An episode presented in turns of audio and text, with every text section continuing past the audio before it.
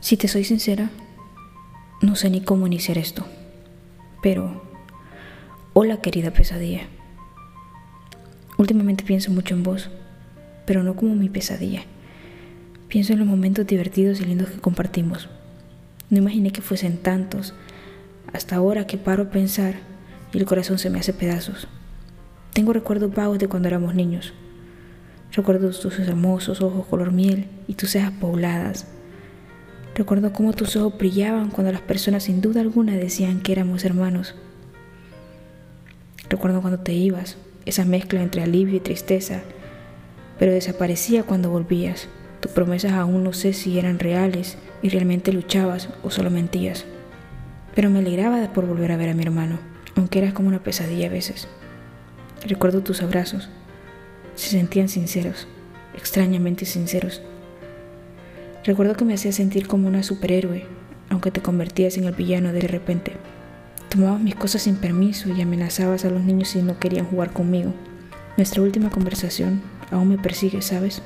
Yo estaba demasiado molesta y aún así me dijiste, te amo, hermana. A lo que yo respondí, yo te odio. Recuerdo esa última mirada de tus hermosos ojos. Había dolor. He puesto que en la mía había ira. Yo no sabía que sería la última vez. Siempre desaparecías del radar y volvías a aparecer o te miraba desde el otro lado de la calle. Pero esta vez fue diferente. Pasaron días, años y no te volví a ver. Todos dicen que es posible que no te vuelva a ver. Recuerdo cuando escuché la noticia tras la puerta. Sentía esa mezcla extraña de tristeza y alivio, pero esta vez había más tristeza que alivio. Mi pesadilla había desaparecido porque no estaba aliviada. Luego me di cuenta, mi pesadilla no siempre fue mi pesadilla. A veces era mi hermano, protector y divertido. Debo confesar que por años contesté la llamada de números desconocidos, esperando escuchar tu voz al otro lado. A mi papá aún no se le puede mencionar tu nombre sin que su mirada se torne triste. Y mi mamá, sé que a pesar de todo al escuchar tu nombre, su corazón siente tristeza. Yo yo aún guardo tu gorro. A veces quisiera regresar al momento de nuestra última conversación, cambiar mi última frase y decirte la verdad. Nunca pude odiarte, siempre te quise.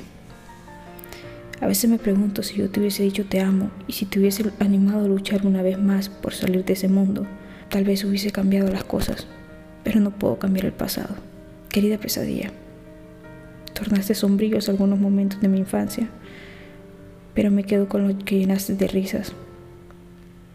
No sé dónde estás o si estás con vida, pero querida pesadilla, yo te perdono.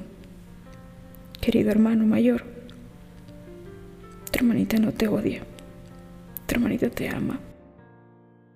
Tú que estás escuchando esto, no sé cómo sea tu familia, no sé cómo sean tus seres queridos, no sé cómo sean las personas que te rodean, pero no esperes a que no estén para perdonarles y decirles que los amas.